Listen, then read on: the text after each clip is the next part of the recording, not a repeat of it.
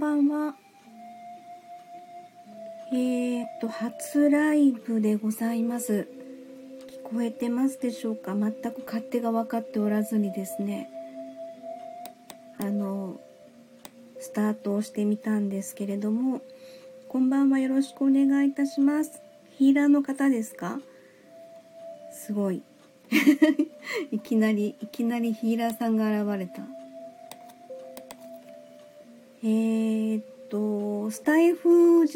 は去年の12月30日に登録して、で、とりあえず今毎日収録を継続中みたいな感じなんですけども、あ、声が小さい。声が小さいのを上げるのはどうすればいいですか？この iPhone を口の前に持ってくる？これで大丈夫ですかね？はい、はじめましてありがとうございます。えー、っと、ちょっと勝手が分かっていません。今日初ライブで、えー、スタイフ初めて、えっと、オンエアで喋ってます。ありがとうございます。はじめまして、えー、エリスと言います。よろしくお願いいたします。こんばんは。ありがとうございます。えっとですね、あの、まあ、こちらのスタイフの方で、えー、去年の12月30日から登録して、まあ、あの、今のところ毎日連続で続けてですね、収録の方をアップしてるんですけれども、あ、ありがとうございます。奥宮幸太郎さんでしょうかね。フォローありがとうございます。嬉しいです、えー、実はですねあのちょっと巷で今すごくなんか流行ってるんですかね爆発的に急に流行りだしてるというかあのクラブハウスで はいあありがとうございますえーとうんジェジェミングさんかなえー、視聴ありがとうございます。琴音さん、こんばんは。ありがとうございます。嬉しいです。今日初ライブで、ちょっと慣れてませんけど、よろしくお願いいたします。声がちょっと先ほど小さいと言っていただいたんですけど、今 iPad を自分の口の前に持ってきて喋ってるんですけど、大丈夫でしょうか？はい。よろしくお願いいたします。ありがとうございます。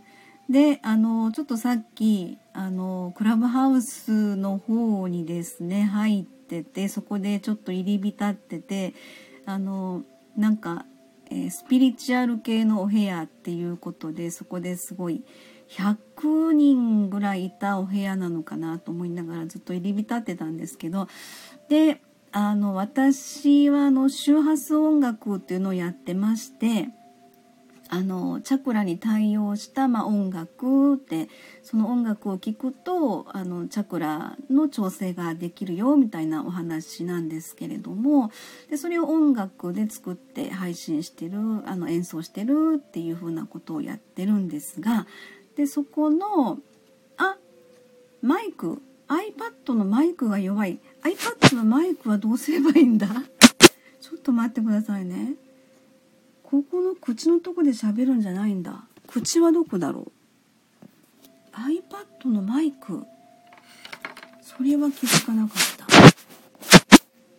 た。iPad のマイクはどうやって調整すればいいですか？これ消したら消しちゃいますよね。うーん。ちょっとわからない。ここ思いっきり口ひっつけても小さいですかね？ちょっと文字が見えづらいですけど。なんかちょっとじゃああの後ろで音楽流してるのも全然聞こえてない感じでしょうかね。マイクが弱い？えー、っとあ琴音さんありがとうございます。はい。えー、ずっとスタイフで喋りたいなと思ってたんですけどもちょっとなんかあのー、ドキドキしちゃって怖いなって思って 今日初めてあのー、喋っています。ありがとうございます。えー、っとまあそんなんであのー、そこでちょっとまあクラブハウスの中で一言ご挨拶させていただきながらですねすごい自分の内多動症みたいな感じになっていっぱいわーってなんかこう喋りたいっていう風な感情が溢れてきちゃってもともとあのスタイフさんで喋ってるあの収録とかねされてる方っていうのはおそらくおしゃべりが好きな方が多分集まってらっしゃるんだろうなと思ってでそしたらそこでちょっと発言をしたらですねちょっと調子に乗って自分もわしゃべりたいと思ってしまってでもなかなかあのたくさんいらっしゃるのであの、えー、ずっと2回目をしゃべるのを遠慮してしまって出てきてしまったみたいな感じだったんですよね。でうーっていうちょっとこの消化不良みたいな感じになってしまったのであじゃあちょっとこっちで喋りたいなっていうそこで初めてここで喋る勇気をもらったというかそんな流れで今あのここで喋ってるっていうそんな感じになりました。はい、ありがとうございます。ちょっとあのマイクが弱いっていうことで言っていただいてるんですけど、私の声届いてますでしょうかね？はい、えー、もう日付変わって12時回ってるんですけど少しだけなんかこのこの消化不良な感じを、えー、ちょっとこう喋りで収めたいなと思って、えー、ネットワークが不安定で出てるな。大丈夫かな？この iPad っていう感じでですねあのこれもう初ライブなんですけどあのどうしよう。このままアーカイブ残そうかどうかもちょっと迷ってたりするんですけどここでも喋ったら喋ったままで終わりにしようかなと思ったりするんですけれども。はい。ありがとうございます。えっと大輔さんでしたっけ？嬉しい。フォロワーさんですよね。ありがとうございます。えいつも収録の方でお世話になってます。ありがとうございます。ちょっとマイクが小さいかもしれません。ちょっとよくわからずに初ライブスタートしてしまいました。えー、なんかもしあのアドバイスあればぜひ教えていただければ嬉しいなと思います。ありがとうございます。はい。えー、普段は収録のみでずっとここまであの来てたんですけれどもちょっと今日喋りたいと思って、えー、ライブのボタンをポチッと押してみました。何にもノープランです。ただ頭にあることだけを喋ろうかなと思ってボタンを押したのであの皆様から何かあのお話しいただければ嬉しいかなと思ったりするんですが、えー、なかなかちょっとうん。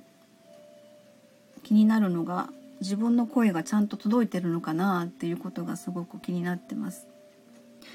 はい、ありがとうございます。えー、タコちゃんさん、視聴開始ありがとうございます。嬉しいです。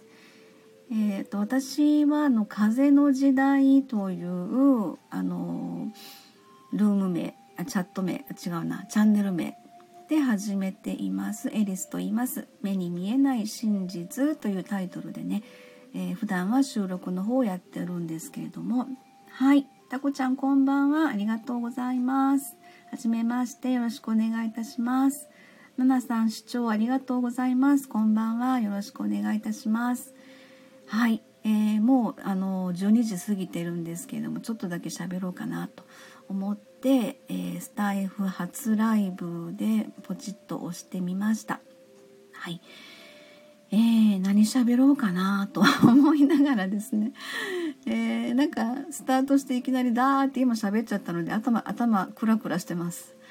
深呼吸しなきゃいけないみたいなそんな感じになってますけど。はいありがとうございます。ちょっとゆっくり空気吸いながら喋りますね。ふうちょっと息息つく暇もないぐらいにガーって慌てて喋っちゃいました。はいありがとうございます。はい、そうなんです。タコちゃんさん、初ライブなんです。ありがとうございます。えー、っと、スタイフは去年の12月の30日から、うん、スタートしまして、えー、突然、あの時はですね、私の一番最初のこの収録のやつを聞いていただくと、もうね、布団の中からね、あの、すんごい寝ぼけた感じで、なんか布団の中であのー、えー、ネットを検索をしてたら、えー、スタイフっていうところにたどり着いてあなんか面白そうだなと思ってそのままその布団の中で登録全部やってでそこであなんか収録挨拶の収録だけしとこうと思ってもう本当に「こんばんは」みたいな感じのねそれが一発目の収録なんですけど。そんな感じで始まったスタイフということで今はすごく楽しくてワクワク毎日ね収録の方やってるみたいな感じなんです。あ今は違います。今は布団の中じゃないんですけどね。今はあのパソコンの前に座って寝ようかなと思いつつですね。あの今日初めてですね。クラブハウス今流行ってますよね。なんか私もタイミングよく招待をしてもらったのでクラブハウスでさっきまでちょっと入り浸ってました。でそこであのえー、何でしょうね。あの100人ぐらいいたスピ系の人たちが集まる部屋だったんですけどもそこで私もなんか脳内多動症みたいな感じになってあれも喋りたいこれも喋りたいってなったんですけどもあのたくさんいらっしゃったのでなかなかちょっとこう、えー、聞き側にずっと回りながら喋る順番を待ってるみたいな感じだったんですがでまあまあそんな感じでですねあの一言だけご挨拶させていただいてあの出てきたみたいな感じで。じゃあちょっとこの喋りたいのはどこに持っていけばいいのっていう風な感じになってですねスタイフの方に帰ってきたみたいなことではいこちらの方で戻ってきました。はい、勢い大事ですよね。はい、私もそう思いました。なんだかわからないんですけど、あの、引き寄せられるように、吸い寄せられるように、その布団の中からですね、あの、本当第1回目の、私の風の時代というこの目に見えない真実っていうチャンネルのですね、第1回目が12月30日にあの収録であるんですけども、それが布団の中からのこんばんは」みたいな感じの。あのすごい気だるい感じのおやつですね。あの自己紹介の、うん。えー、収録がそれが1回目になってしまったみたいな感じなんですけどね。はいありがとうございます、えー、そんな感じでいろいろあのうん。毎日今のところ頑張って収録の方をやってですね。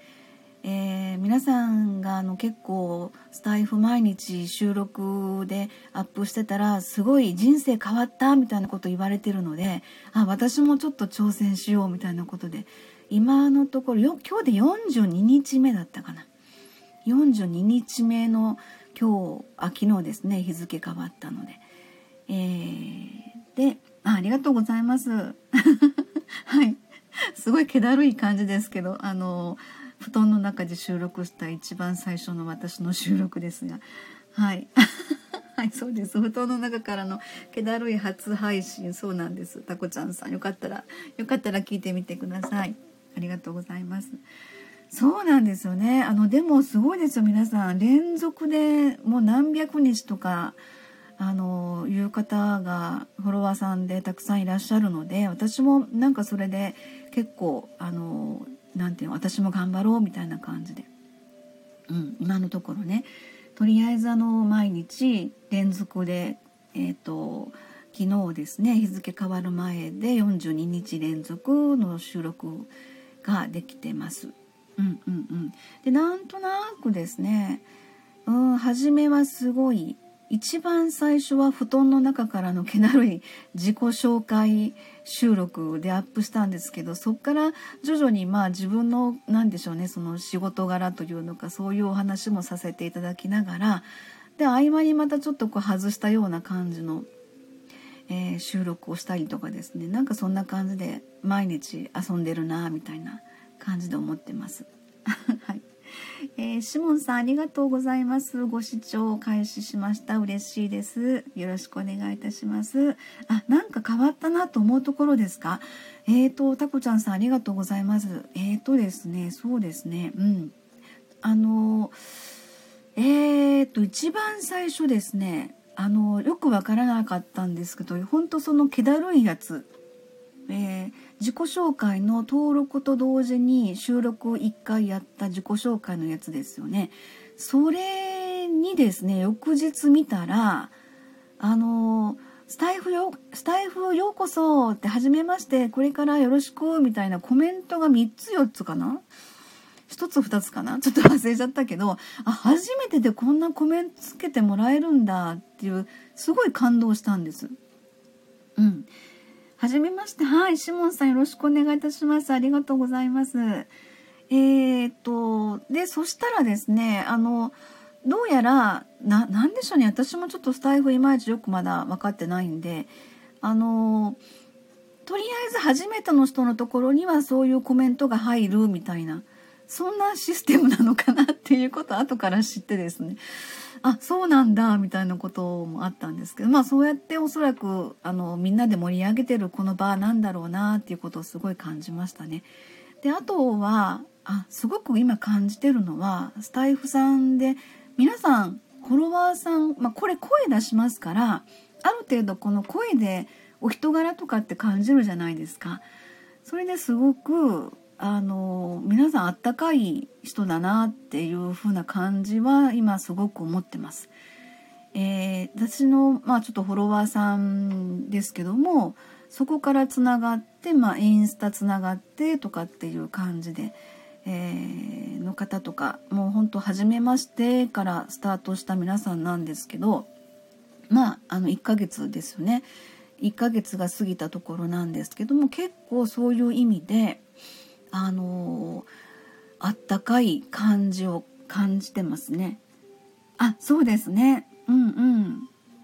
あ、シモンさんありがとうございます。フォローしていただきました。感謝です。タコちゃんさん、そうなんです。声で人柄感じるんですよね、すごくね。あの、それですごくね、毎日その人が同じ時間帯に、あの、3分、4分ぐらいの収録なんですけど、それが楽しみになるんですよね。なんかルーティンというか、うん、ああそれは楽しいなっていうお昼時のあの11時ぐらいにいつも配信される方とかその時間になったらああの方配信されてるかなみたいな収録をね思ったらやっぱり楽しみになって見に行くんですよね。うん、はいそうですよねスタイフの人たち温かいんですよね。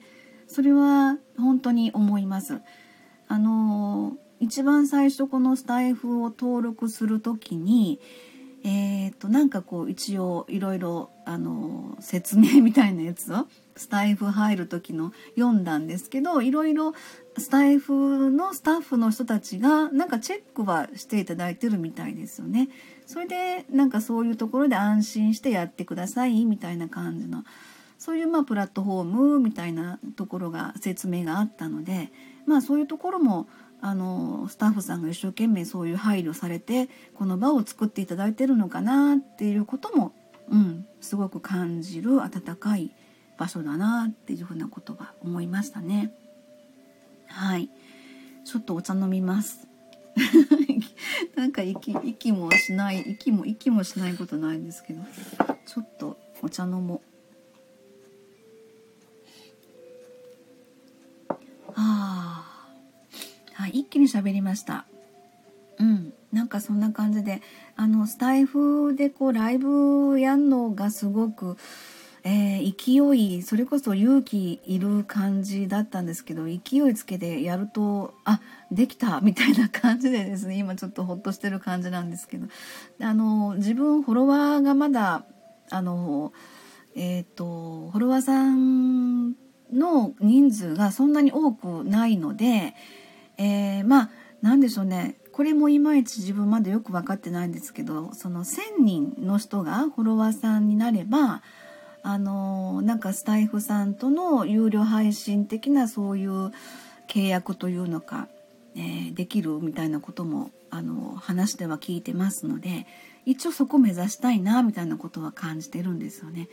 でまだまだあのフォロワーさんの数が全然1,000人にはまだまだ足りてないんですけれどもなんかそんなところの目標を目指しながらでもただそこを目指すだけじゃなんかしんどいかなって思ってるのでまあその自分を、うん、あの楽しむ場にしたいなと。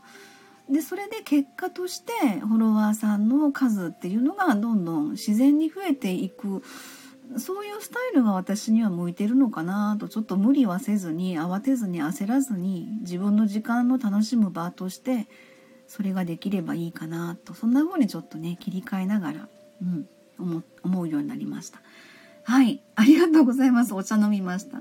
ホットワインいいですね。ホットワインですか？えー、ホットワインってワインってホットで飲むんですか？ちょっと不思議な感じがしましたけど。ああ、嬉しいです。うん、なんか共感していただいてたこちゃんさんありがとうございます。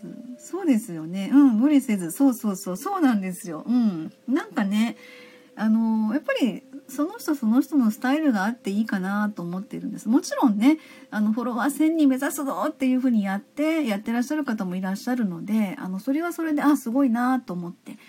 うん、あのその方たちのあの収録とか、うん、ライブも聞いたりしますけれどもすごくあの力もらえるなと思ってエネルギーもらえるなと思って聞かせてもらってるんですね。うん、であのそういうふうに、えー、自分もやろうかなというふうに思ったんですけどもなんとなく私どっちかって言ったらちょっとのんびりしてるんですよ。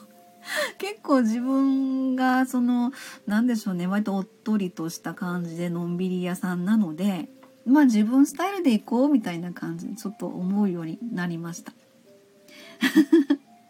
はいそうですよね。うん。あのー、目指すところがあるのもすごいなって思います。私も、うん、そうなんです。なので、そういうそれぞれの人の、その人の一人一人の方ですねモチベーションみたいなところがきっとあの一人一人あると思うので、うん、それはそれでいろんなそのチャンネルがあって楽しいし面白いしっていう。で今すごく感じるのはあの若い人20代の若い人とかの配信で、えー、自分がそういう思考にないところをガツガツこう刺激される自分の脳みそ刺激されるっていう風に。あはい大丈夫です。エリスで呼んでください。ありがとうございます。はいこんばんは。ありがとうございます。えーとレオンさん。あ素敵なお名前ですね。レオンさんありがとうございます。カイネさんって読むんですかね？あ、レオンカイネさん。あ、はい。素敵なお名前ありがとうございます。えエリスと申します。よろしくお付き合いください。ありがとうございます。え今日初ライブということでですね、えー、結構なんか、うん、あのー、ライブをやりたいけど、ドキドキするなあっていう風な感じでずっと、うん、登録去年の30日あ去年のって12月30日から登録を始めてあの1ヶ月過ぎたところなんですけど、えー、フォロワーさんが100人ぐらいになったらライブしてみようかなってちょっと思ってたんですね。え全然100人足りてないんですけどもあのななんかやっぱりこうどなたもね来ていただかなくって一人でポツンってするのも寂しいなと思ってたのでで、えちょっとまあ100人ぐらいのフォロワーさんができればライブやってみてもいいかなと思っていました。でも今日急に喋りたくなって、えー、全然まだまだあの100人にたあの行ってないんですけれども、うん、勢いであのライブ配信ポチッとやってみました。本当ですか？はい。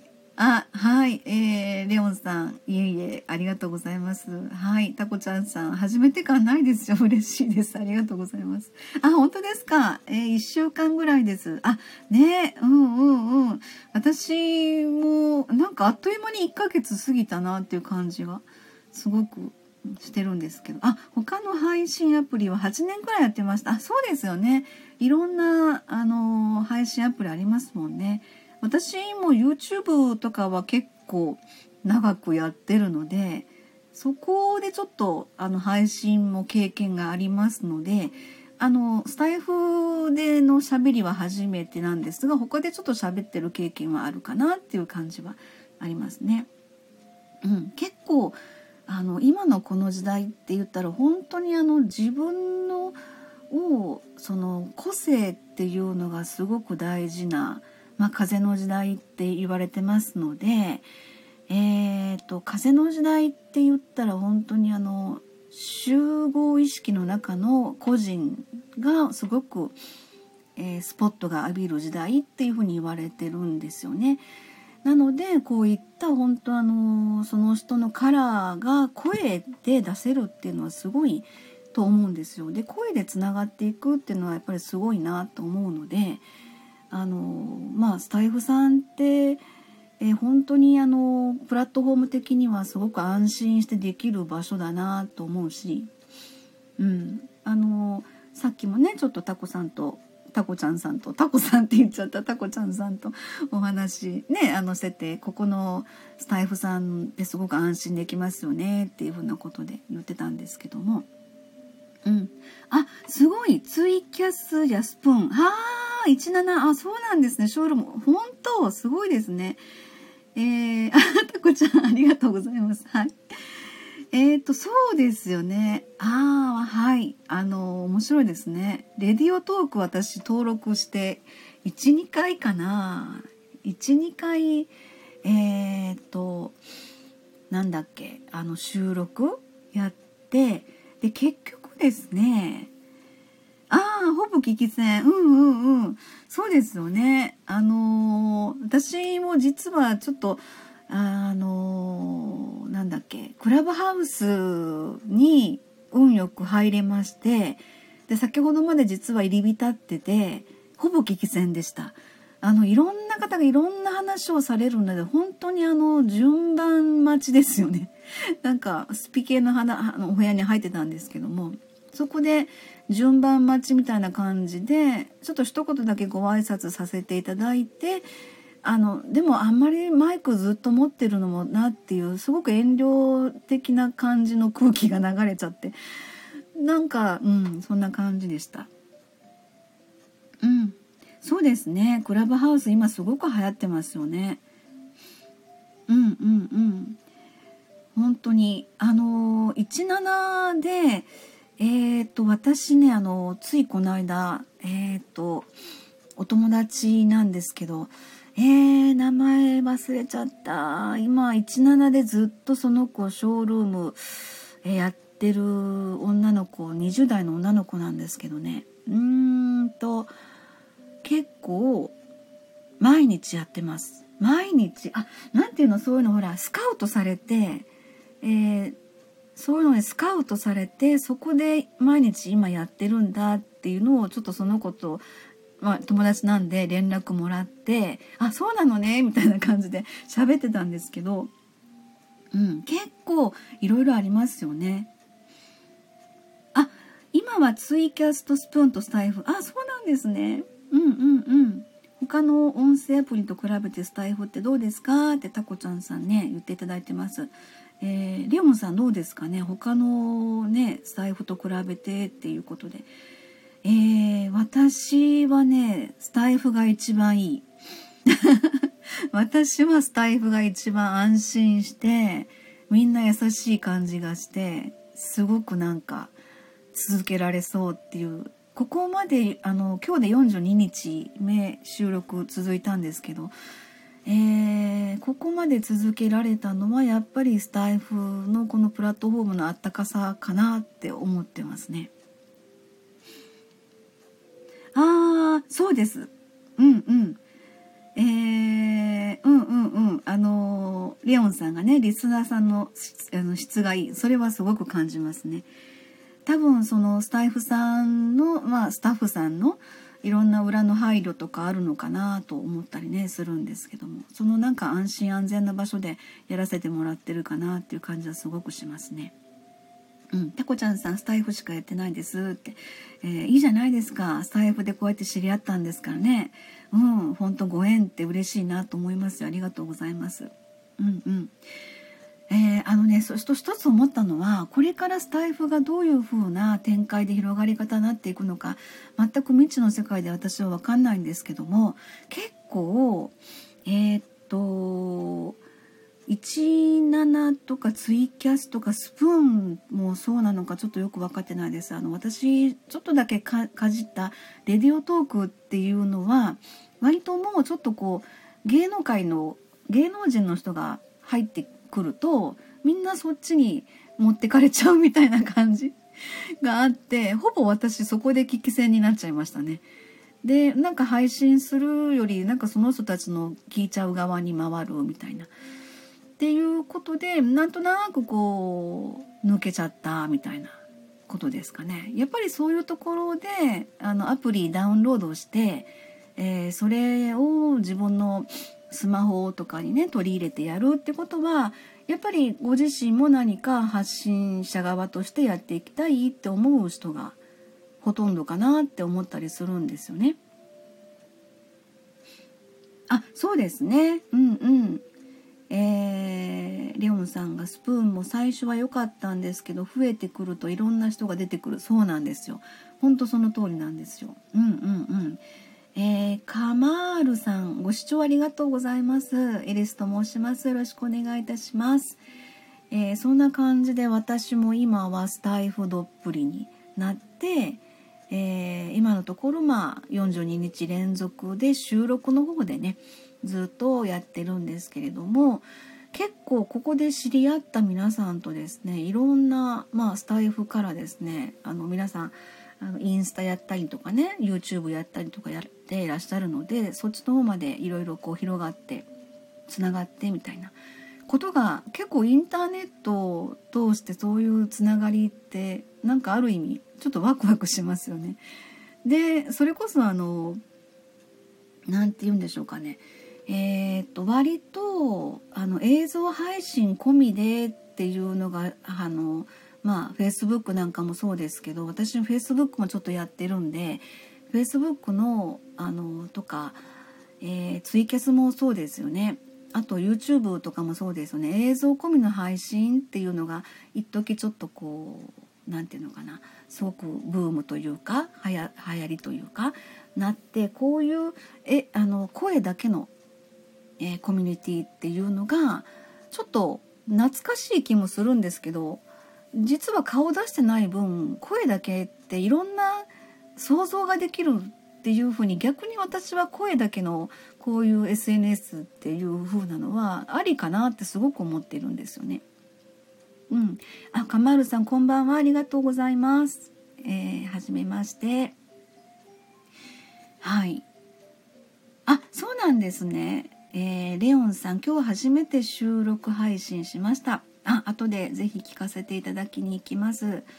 ありがとうございます。えー、皆様のフォローしていただいて感謝です。嬉しいです。はい。まあちょっとあの今日金曜日あ日付過ぎたから土曜日ですよね。まあ今日はゆっくり夜できるかなと思って 12時回ってからあの初めてのこのスタイフライブをちょっとポチッとやってみたんですけどねえー、ありがとうございます。あのこうやってあの皆様にねチャットで助けていただけると、うん、お話がどんどん進んでいいなとすごく思います。ありがとうございます。そうですよね。そんな風にあの声の SNS っていうのは改めてこれからどんどんこう広がっていくんじゃないのかなって思ったんですよね。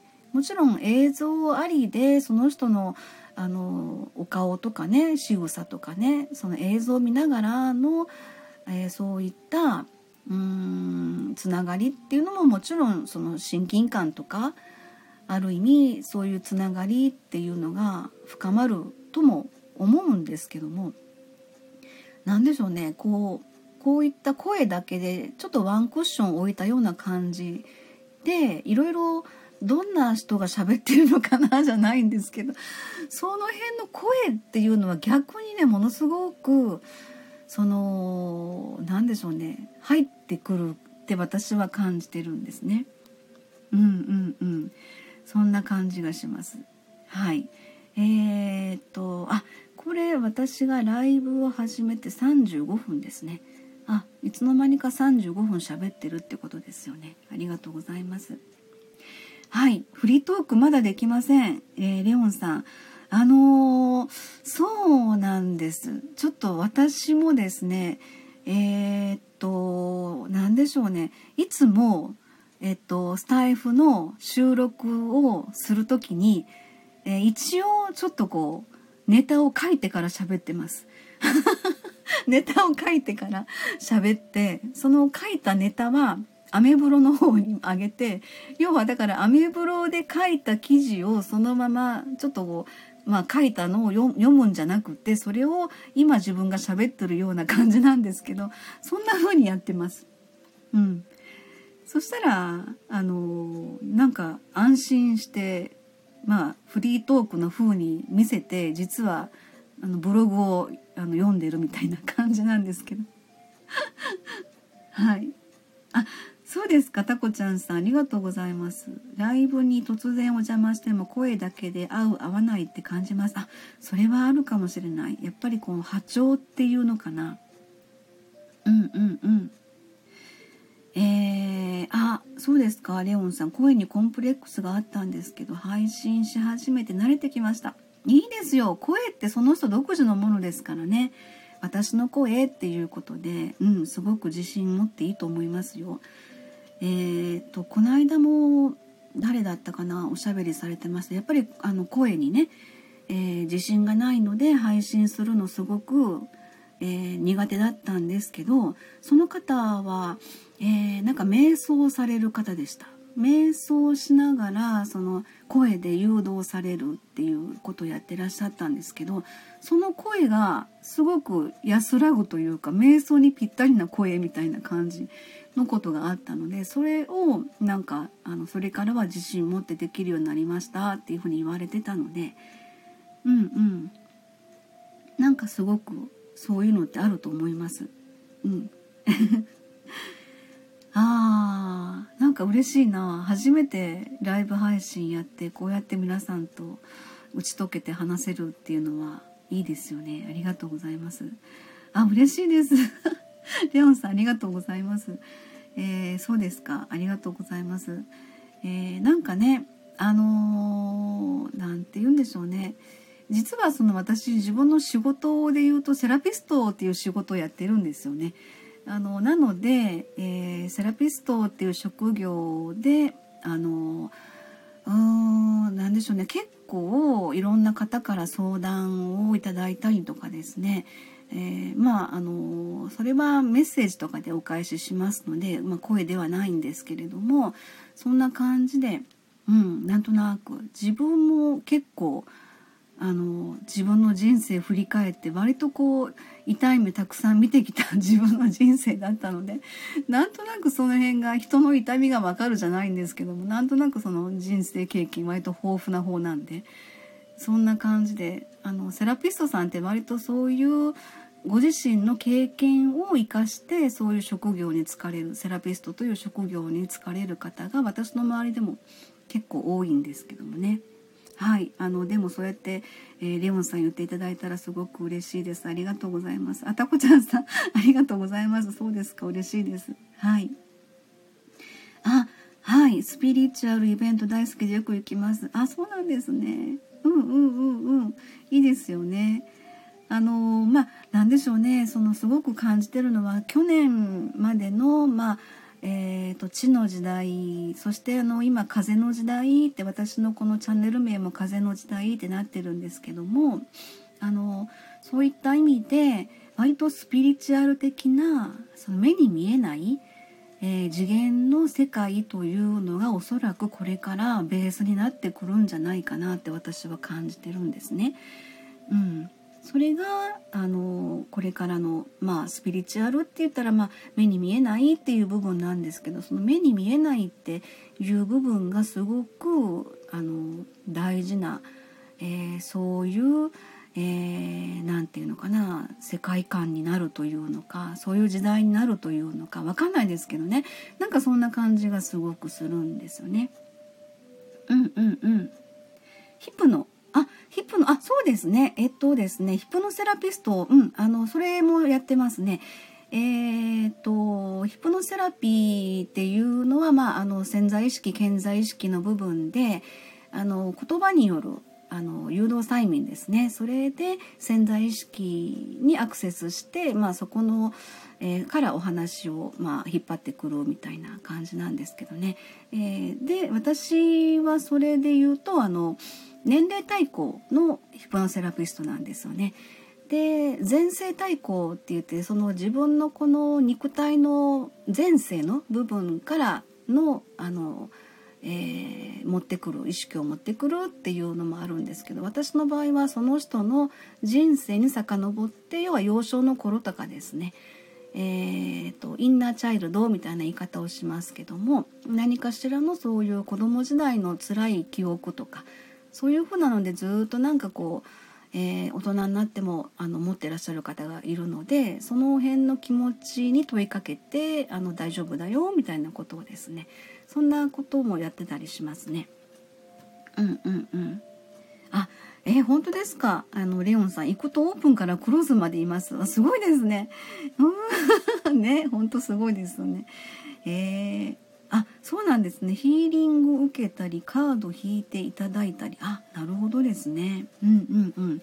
多分あのそういう感じでその波長とか波動とかっていう意味でおそらく何かしらの引き寄せ的なそんな感じがあるかもしれないですよね。カードっていうのも結局そのその時の自分の思いとか波長とか波動っていうのがそのカードを引き寄せるみたいなそんな感じでそのカードを引いたのは決して偶然ではないっていうふうに私も感じてるんですよね。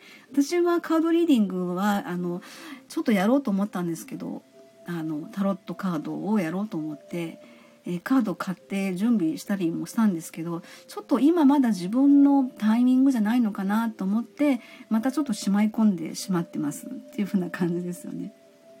はい、あ、ヒプノですか？うんうん、そうですよね。ありがとうございます。あの、なんかヒプノセラピーにそうやって興味持っていただけるっていうのはすごく嬉しいですよね。はい。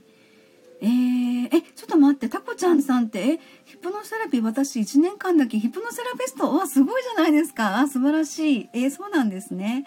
えー、嬉しいな。ヒプノセラピーの人と出会えるってすごい嬉しいです。うんうんうん。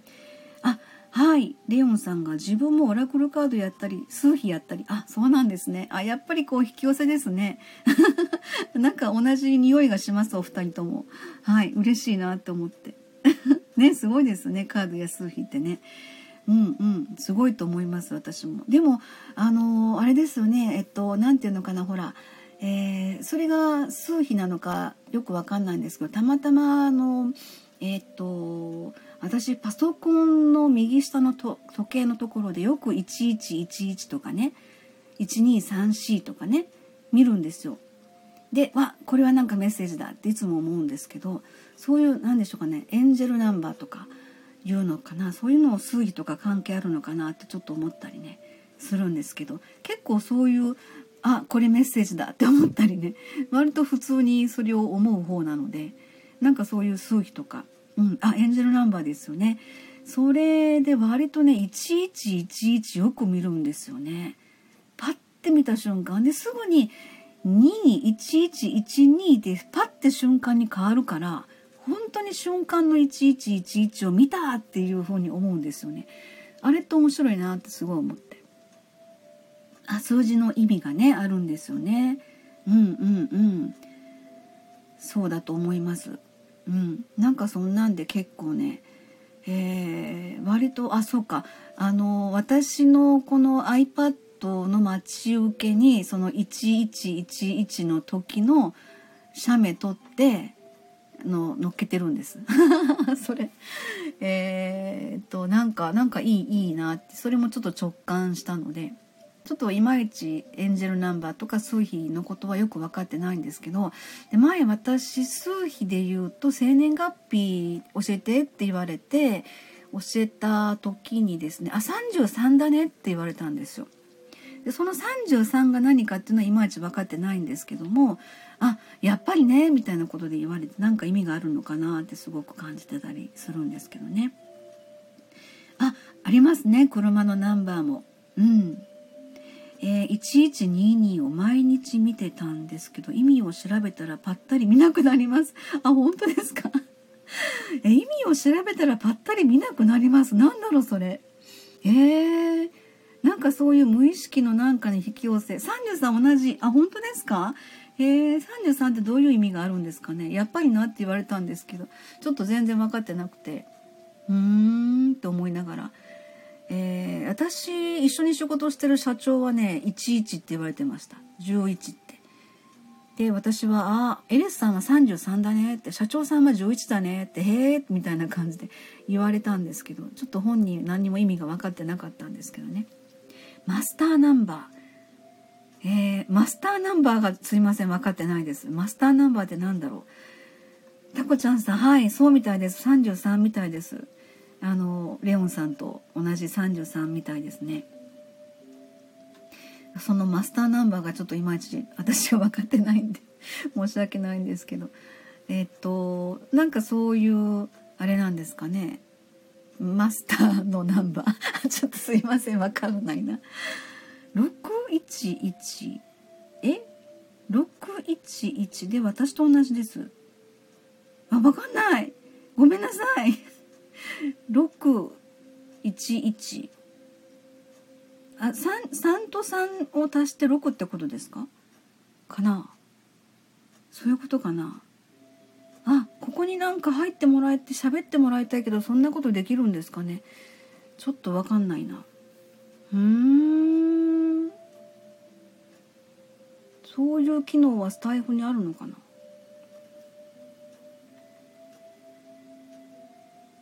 へえマスターナンバーは足さないでも見ることもします。うーん。そのマスターナンバーっていう意味がちょっといまいち分かってないないのでちょっと検索しようマスター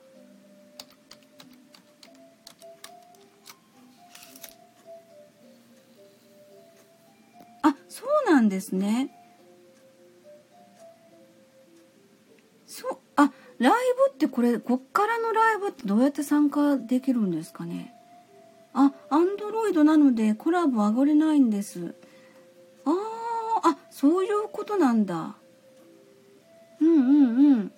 これもしこの途中からここに追加で入っていただくなんてことができるんですか？そこがちょっとすいません。ほんと初心者でスタイフえー、今日初ライブ、えー、にしてちょっと頭がクエスチョンマークいっぱい出てます。いろんなことちょっと教えていただけたら嬉しいかなと思います。うん。そうやっていろんな人と一緒に喋れたら楽しいですもんね。ここで声出しながら。うーん。ちょっとやりながらいろいろ。あそうなんですね。えあの今私がこれ喋ってるここに入っていただくみたいなことができるんですか？えー、あの収録画面とかだったらあのな誰かを招待するってボタンがありますよね。そこを押せば多分誰かが入ってきて一緒に喋れるんだろうなって思うんですけどあ例えばタコちゃんをここにお誘いするにはどうすればいいんですか？そこからすいません私分かってなくって。これで見る限りでどうやればいいんだろう？ん？えー、っとなんか出てきた。えー、っとあちょっと待ってくださいね。きえー、友達がコラボ枠してました。うーん。あいいですよタコちゃん。教えてください。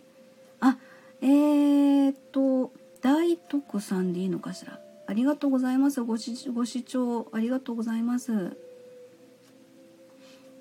うんと私が何か操作をすればいいですか。こんばんは。ありがとうございます。ちょっと今日初ライブなんですけれどもえー、ここ、この状態で、今タコさんに、タコちゃんに入っていただこうと、今ちょっと四苦八苦でやってます。どうすればいいのか。頭クエスチョンマークいっぱい立ってるんですが、そんなことできるんでしょうか。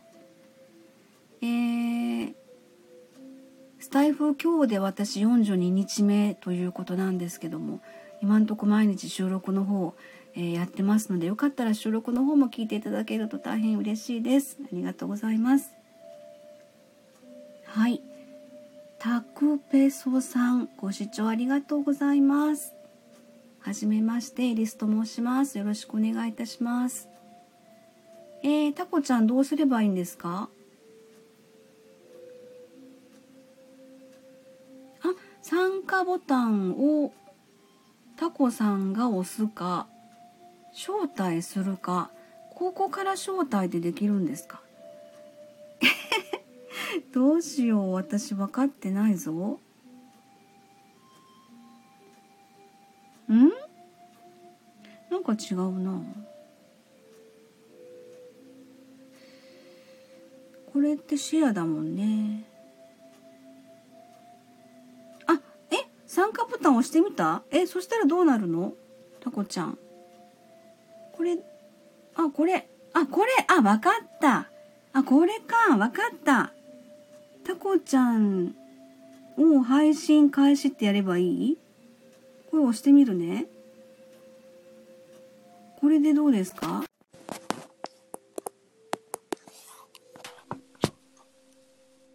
こんばんは。ああ、嬉しい。こういうことなんだ。聞こえますか？聞こえます、聞こえます。あ、すごい。こういうことなんですね。ありがとうございます。ちょっと私、しますね。タコさん聞こえてますは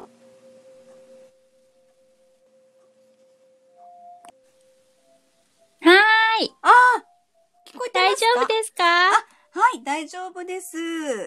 はい、ありがとうございます。初ライブなのに、なんか参加させてもらっちゃって、えー、とんでもないです。いろいろ教えてください。なんか、こうやれば招待ができるって今日覚えました。うんうん。はい。ありがとうございます。ありがとうございます。いけました。はい。あの、大徳さんでよろしいんでしょうかね。ありがとうございました。レオンさん、はい。はい、いけました。ありがとうございます。本当あの、サポートしていただいて、皆さんに。うん、うん、うん、うん。えー、え、配信者のネットワークが不安定ってことは、これ私のあれが不安定ってことですよね。ちょっと、ネット環境やばいかな、うん、大丈夫でしょうか、ね、表示されてますね。配信者のネットワークが不安定ですあ、本当ですね。そ、それはどういう状況なんでしょうかね？うん。うん、あのー、これ私が入ったからそうなったのかな？わかんない。どうなんでしょうか？な、ネットワークが不安定で出てるわ。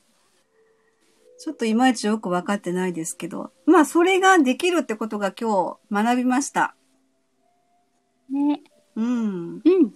はい。じゃあ、私、あの、あの、コメントから参加します。あ、はい。なんか、ね、さっきまで大丈夫だったので。あ、そうですか。すいません。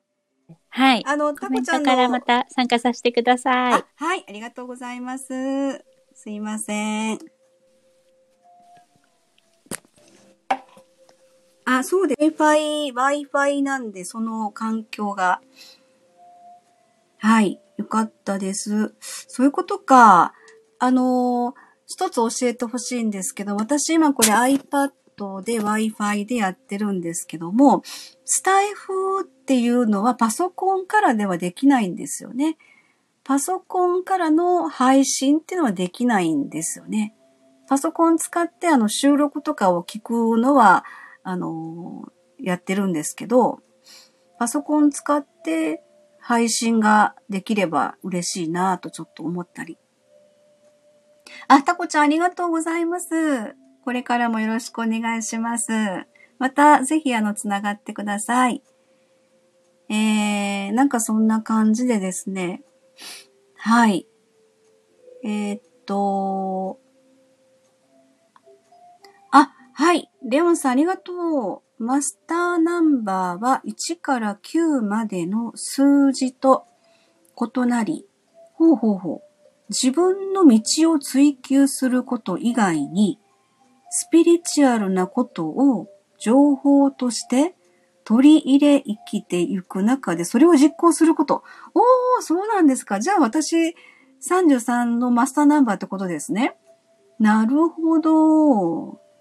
あとね、あの、今日、えっと、初めて、えー、っと、ライトワーカーっていう言葉を知りました。ライトワーカーっていうのを、なんとなく耳には入ってたんですけども、えー、その言葉を今日さっきクラブハウスで入ってた時に、そのスピリチュアル系のお部屋で、えー、ライトワーカーのことを皆さんが一生懸命喋ってらっしゃったんです。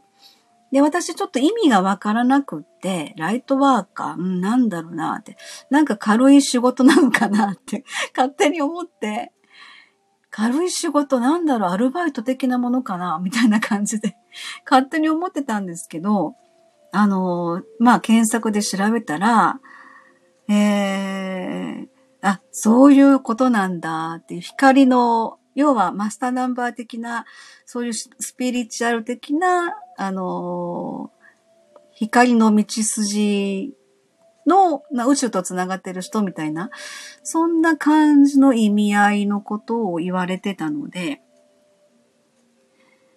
あ、はい、そうですね。うんうん。えー、今はみんなライトワーカーな感じもしますね。特にこれから生まれてくる子も若い子も。あ、そういうことですよね。その風の時代っていう、ここのこの、あの、時代背景がすっかりと、えー、そういうふうな意味では、何かしらのその、目に見えない世界の波動的なものが、こう、結構日常の中で溢れるんだろうなっていう感覚はすごいなんとなくするんですよね。あ、えー、レオンさんが、でも、ふと入った枠の方が同じ数比って不思議。あ、本当だね。本当ですよね。やっぱり、あのね、引き寄せって絶対ありますよ。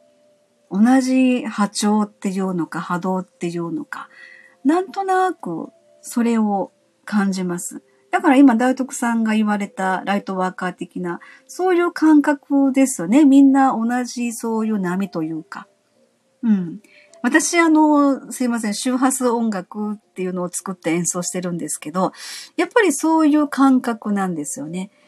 えー、そういう特定の周波数に調律した音楽で、皆さんとその一つの波の中に一緒に乗るっていうふうなえ感覚でライブなんかでもいつもそんな風な感じになるので、そんな感じですね。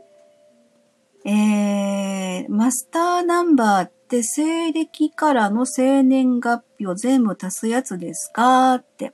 うんうんうん。幼馴染の娘ちゃんは1歳にも満たない時からお母さんを守るために生まれてきたんだよって言ったりしてました。あ、めっちゃわかります。えー、タコちゃんが言ってるのって、レオンさんどうなのかしら？全部足すやつですか？って言って。ちょっと私はよくわかってないので。うん。音楽も好きです。はい。音楽もいいですよね。音、音楽はね、やっぱり、あのー、なんでしょうね。その音の周波数っていうのは私すごいやっぱり惹かれてて。うん。あの、私、まあ、こうやって実は喋ってますけど、えー、っと、その昔はですね、その、人前であまり喋るのが得意な方ではなくて、どっちかって言ったら縁の下の力持ちタイプで、割とこう、引っ込み思案で、えー、そんなに、あの、喋るの得意じゃなかったんですね。それで、まあ、音楽っていう道をあの、選んだっていう音、音楽が私の声の代わりになるっていうか、私の声の代わりに私の弾く音楽聴いてね、みたいな感じのことでずっとやってきたので、そういう意味で音楽っていうのはすごく自分の中では、あの、魂というか、うん、エレクトーン演奏なんですけども、そのエレクトーンっていうのがすごく自分にとっては、あの、なんていうのかな、家族というか、仲間というか、そんな感覚なんですね。えー、っと、はい。なおちゃんさん、はじめまして。ありがとうございます。エリスと言います。よろしくお願いいたします。うーん、マスターナンバーは11とか22とか33とかの数字がマスター、あ、そういうことなんだ。ふんふんふん。えー、西暦を一桁にばらしてすべてを足して二桁まですると私が習った数比の数字が出ますっていうことですね。えー、さっきあのレオンさんが言ってた幼馴染の娘ちゃんのね、一歳にも満たない時からお母さん守るために生まれてきたんだよっていう話なんですけど、これはですね、あのー、神様との約束ってっていう、えー、ドキュメンタリー映画があって、体内記憶を持った子供ちゃんにスポットを当てた映画っていうのがあって、私ちょっとご縁があって3回ぐらい見させてもらったんですね。で、その中で出てくる子供ちゃんたちっていうのはみんなそうやって体内記憶を持ってる子供たちで、えー、本当にあの、お母さんを選んで生まれてこられたって、生まれた、生まれてきたよっていうふうなことをみんな口を揃えて言ってるみたいなことが映画の中で言ってますね。うんうん。えー、三、うん。はい。そんな感じですね。レオンさん、見たことがありますっていうのは神様との約束のことかしら？ん？タコちゃんも、私も見ましたっていうのは神様との約束のことかしら？違った？はい。まあ、そんな感じでですね。えー、今日はいろんなことを勉強になりました。あ、ありがとうございます。神様との約束見られました。あ、嬉しい。そうなんですね。うんうんうん。そこに出てくる子供ちゃんたちのね、あの、お話がすごく私も印象に残ってて。うん。で、それこそ、あのー、子供ちゃんたちが、あ、違うな、あのー、その、えー、神様との約束の中で反省部屋っていうのが出てくるんですよね。うん。それでその反省部屋っていうのは、要は前の自分が、あの、この世に生きてる時に、まあ自分で死を選んだ、あの、人たち、その人たちが次の来世まで、あの、魂の存在でいる時に、まあ中間生のところで、えっと、まあ、反省部屋っていう真っ暗な部屋で、ちょっとそこにしばらくいるみたいなことが中でね、多分出てきたと思うんですけども、えー、それで、その私ある、まあ、クリニックで、えー、その映画を見たときに、あの子供ちゃんがそれをお母さんと一緒に見られてたんですよ。でその時にその子供ちゃんがすごく大きな声出して泣いちゃったんですよね。で、お母さんはもう周りの人に迷惑かかるからと思って、その子に泣かないでっていうふうになんかやってるんだけども、私はその時にハッと気がついたんですが、あ、このお子さんはもしかすると反省部屋から出てきた子なのかなって。で反省部屋入ったお子さんっていうのは、あ反省部屋入った魂ですよねっていうのは、次生まれ変わる時絶対、その、お母さんお父さんを幸せにするために生まれてくるっていうことを約束して出てくるんですよね。で、その子供ちゃんがおそらく反省部屋から出てきてお母さんを幸せにするために出てきた。なのでその真っ暗な映画やってる真っ暗な部屋がすごく怖かった。っていうふうなことをなんとなくさーってこう直感したんですよ。えー、それで、その時に私あの、まあ、お母さんもね、ちょっと周りを、映画も見たいんだけれども、その子供ちゃんをあやすのに一生懸命なってたから、私ちょっと声かけて、あの一回外出られますかって言って声かけて外に出て、で、その話をしたんですよね。あの、おそらくわかんないですけど、子供ちゃんが、あの、真っ暗な部屋が怖いんじゃないんですかねって、この映画の中に出てくる、あの、反省部屋っていう風な話が途中で出てくるんですけども、あの、もしかしたらそこにいて、あの、コンゼでお母さんのことをすごく大事にしようと思って生まれてこられてると思いますよっていうふうに伝えたんですよね。そしたらお母さんがなんかポロポロ泣いちゃって、あ、そうなんですかっていうふうなことですごく言われて、なんかそんなことがあって。うん。なので、そういうその体内記憶ってね、いうのが、あ、実際やっぱあるんだなっていうふうなことをね、すごくあ、自己申告？あ、そうでしたっけ？反省部屋入るの？うんうんうん。あ、そういうことか。自己申告。そっかそっか、そこちょっと忘れてた。反省部屋にね、入るの。そういうなんか真っ暗な部屋に入ってって、うん、いうことがね、すごく私の中で印象に残ってて、あ、そうなんだって。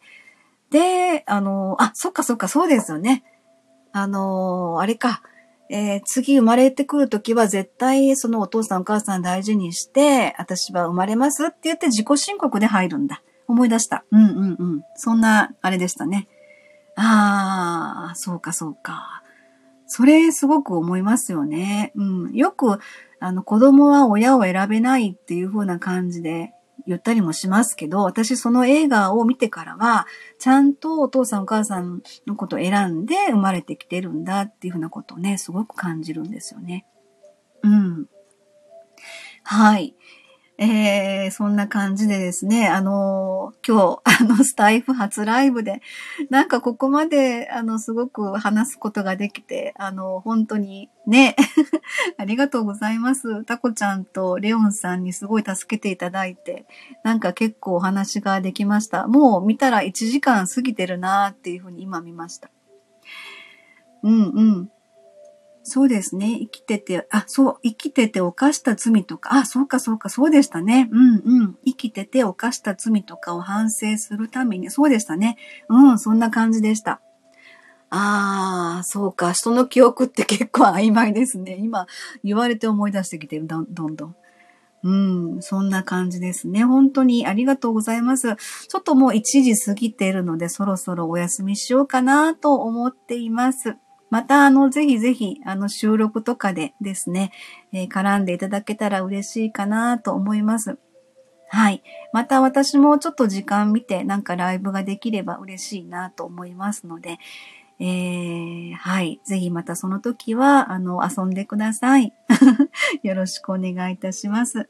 はい。すいません。ありがとうございます。あの、嬉しかったです。タコちゃんにレオンさん。はい。ありがとうございました。では今日はね、お休みしたいと思います。はい。じゃあ、失礼します。ありがとうございました。失礼します。で、どうやって切るの？あ、終了か。え？ライブを終了しますか？